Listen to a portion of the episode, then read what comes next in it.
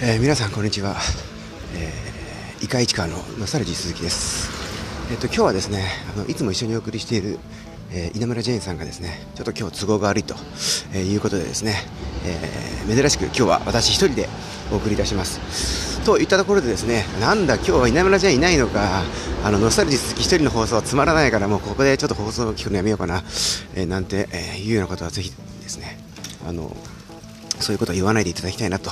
思っていてですね。ぜひとも今日もですね、えー、最後まで聞いてほしいのというふうに、えー、思う次第でございます。今日はですね何の話をしようかなということなんですけれども、えー、今日10月30日なんですが、えー、数日前6日前になりますかね。6日？ちょっと計算私苦手なんでできないんですけどまあ、約6日ほど前、10月24日にですね、えー、千葉県の市川市のですね葛飾八幡宮の敷地内にある某 Z ホールの方で、えー、私たちが私たちというのはその今日不在のいない、えー、稲村ジェーンさんとそれから、えー、っと私ノスタルジー鈴木などもこうメンバーズとして所属しているまちづくりということを目的とした、えー、して立ち上げたですね NPO 法人のフリースタイル市川のキックオフミーティングというのが開かれたわけですね24日10月24日に。それから6日経った本日、2020年10月30日というわけですけれども、えー、このキックオフミーティングではですね、えー、市川市でにお住まいの方、働いている方、ご活躍の方、まあ、づくり関連のさまざまな活動をしている方とか、あ学校に、大学に通われている方とかですね、いろんな方、えー、老若男女、さまざまな方にお越しいただいたんですが、その場でですね私たちフリースタイル市川っていうのが、まあ、どんなあの経緯で集まった仲間たちなのかとか、すでにどんな活動をしているとか、あとこれからどういう活動をしていくのかというようなことをですね、まあ、限られた時間であるんですが、そういったことを皆さんにお伝えしたんですが、まあ、さらに皆さんとの対話、交流の時間なんかも、えー、まあ設けてですね、えー、まあ、あの非常に楽しい、え、1日、1日というか数時間、1.5時間だったわけですけれども、えっとですね、その場でもですねいくつかその、えー、メンバーズのうち3人がこれからやっていきたい、あるいは今ままさに手がけていて、これからやっていこうと考えている企画についてお話をしたんですが、先日もちょっとあの言いましたけども、えーと、代表のですね、えー、純野口氏の方からは、市川会議っていうですね、えー、まあ、交流イベント、交流のイベントですね、市川にでこう活動されている人にこう来ていただいて、その人にこう講演というかまあ話をしてもらってで、えっとまあ、その話を聞きに来た人たち同士の交流とかあとまあ講演した人と聞きに来た人たちとの、えー、まあ交流とかですね、まあ、いろんな交流つながりを作っていって、えー、ということを定期的に開催するということを通じて、えー、市川の人のつながりとか、まあ、人の気持ちのつながりとかですねそこのつながりから新しい何かが生まれてくるみたいなことをこう、目指して行われて行いたいっていう市川会議っていう構想について、えー、プレゼンテーションしたわけですね。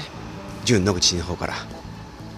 そしてもうこここのですねあの伊川市川にはなくてはならないですね、え稲村ジェーンさん。こと稲村稲村エミリさんがですね、えー、市川市の、えそうですね、まあ、南の方ですね、行徳明殿地区にある、明殿という地区にあるですね、まあ、江戸川のすぐ近くにある、えー、最近かかった橋、明殿橋の麓にですね、えー、ほど近いところに、えー、今度ですね、ゲートという、え名前のですね、まあ、ゲートというのは英語で門っていう意味ですけれども、そのゲートという名前のですね、コミュニティスペース、あとまあコワーキングプレイスということで、えっと、まあ、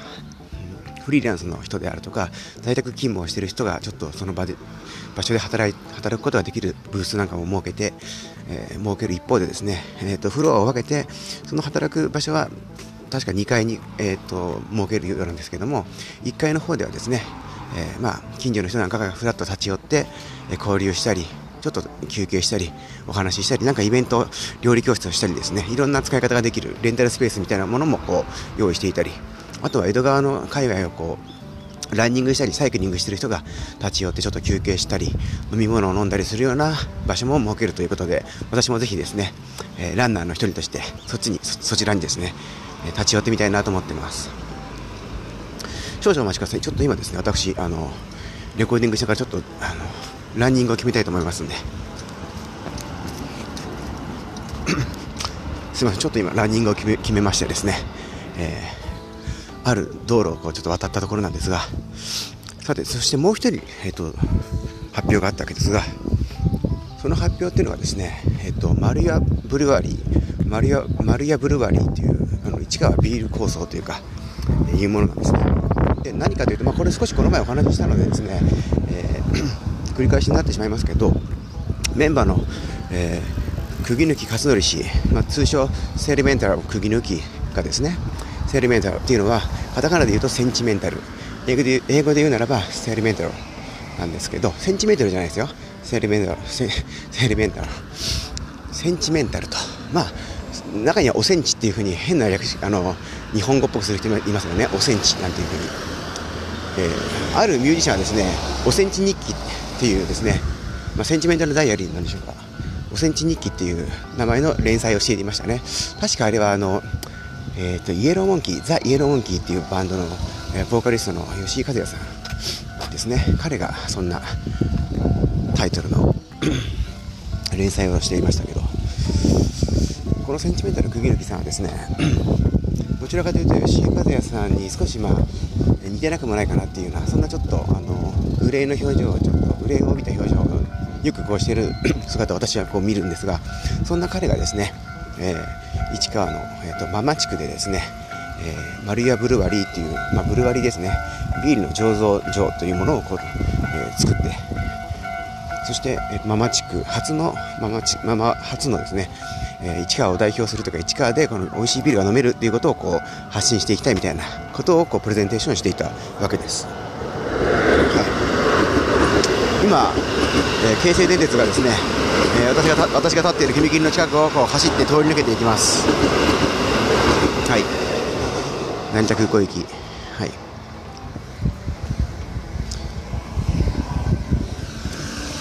そんな京成電鉄でいうところ言うとですねママ駅。市川ママという駅に近いのが、まあ、そのママエリアママ地区になりますがここにですね今度ですねブルワリーを作るという計画があのこのセールメンタルの釘抜さんがですね考えておりましてその発表がありました。詳しくは今度あのフリースタイル市川のウェブウェブサイトの方にもですねあの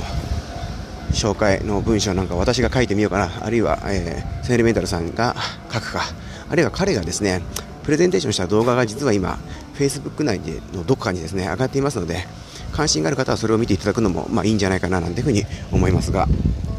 えっとまあ、実は丸屋文具店というですね文具屋さんを、えー、釘抜芝のあの一族はですねずっとこうやられているわけですねこのかの地で。そして文具店というのは、まあ、小学校の目の前にありましてですね、えー、小学生が気軽に立ち寄って、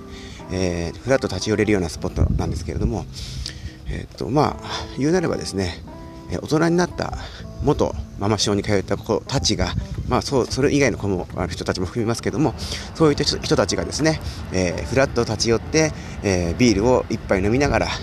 えー、美味しいビール飲みながらですね最近どうなんていう話に花を咲かせるとそういうようなことができる場をこう作ろうという非常にあの素敵なプラン企画のお話がありました。はい、でまああのー常に素晴らしい素敵なプレゼンテーションだったんですけど例えばですねこの、えっと、市川ビール構想ってことも語られていてですね、まあ、丸屋ブルワリー単体で何かそのまあ、その事業というかそれを頑張ってやっていくっていうことだけじゃなくてそこを通じて、えー、ゆくゆくはこうしていきたいっていう、まあ、構想も語られたんですけどもそれが市川ビール構想、まあ、市川ビールというのをこう広めていくきっかけになればということを彼は語っていたんですね。はい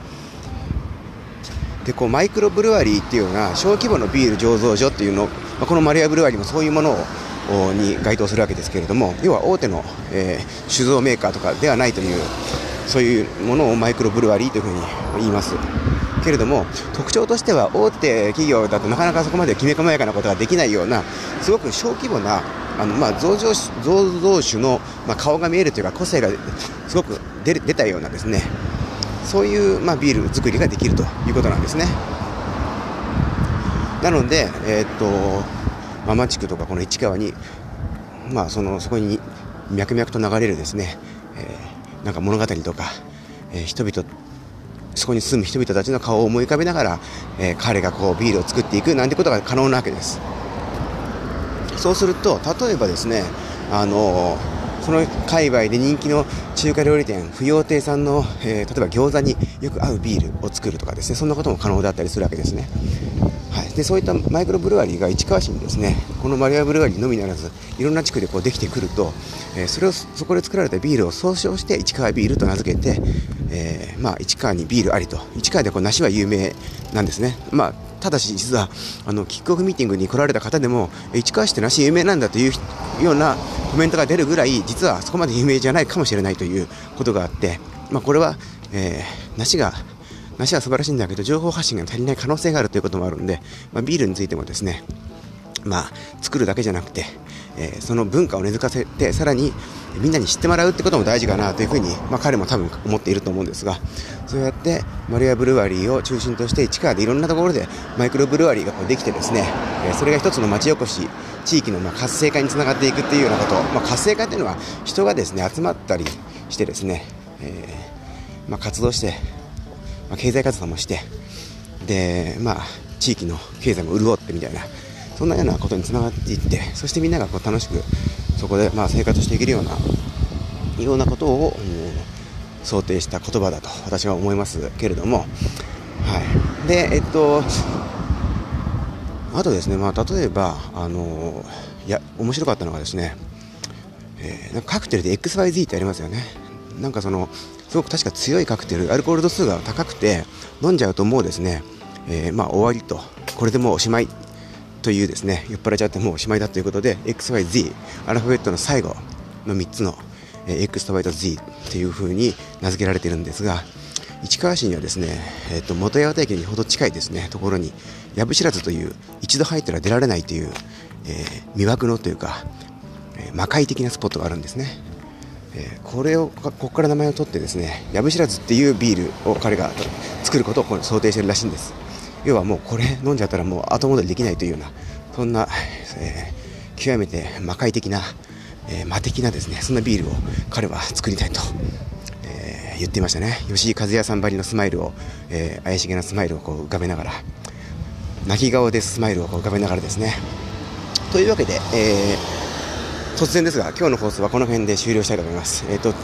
というのも私の喉がこう枯れてきましたですね。これ以上話すことはちょっと難しくなったのでこの辺で今日は終了したいと思います、えー、ではまたお会いしましょう。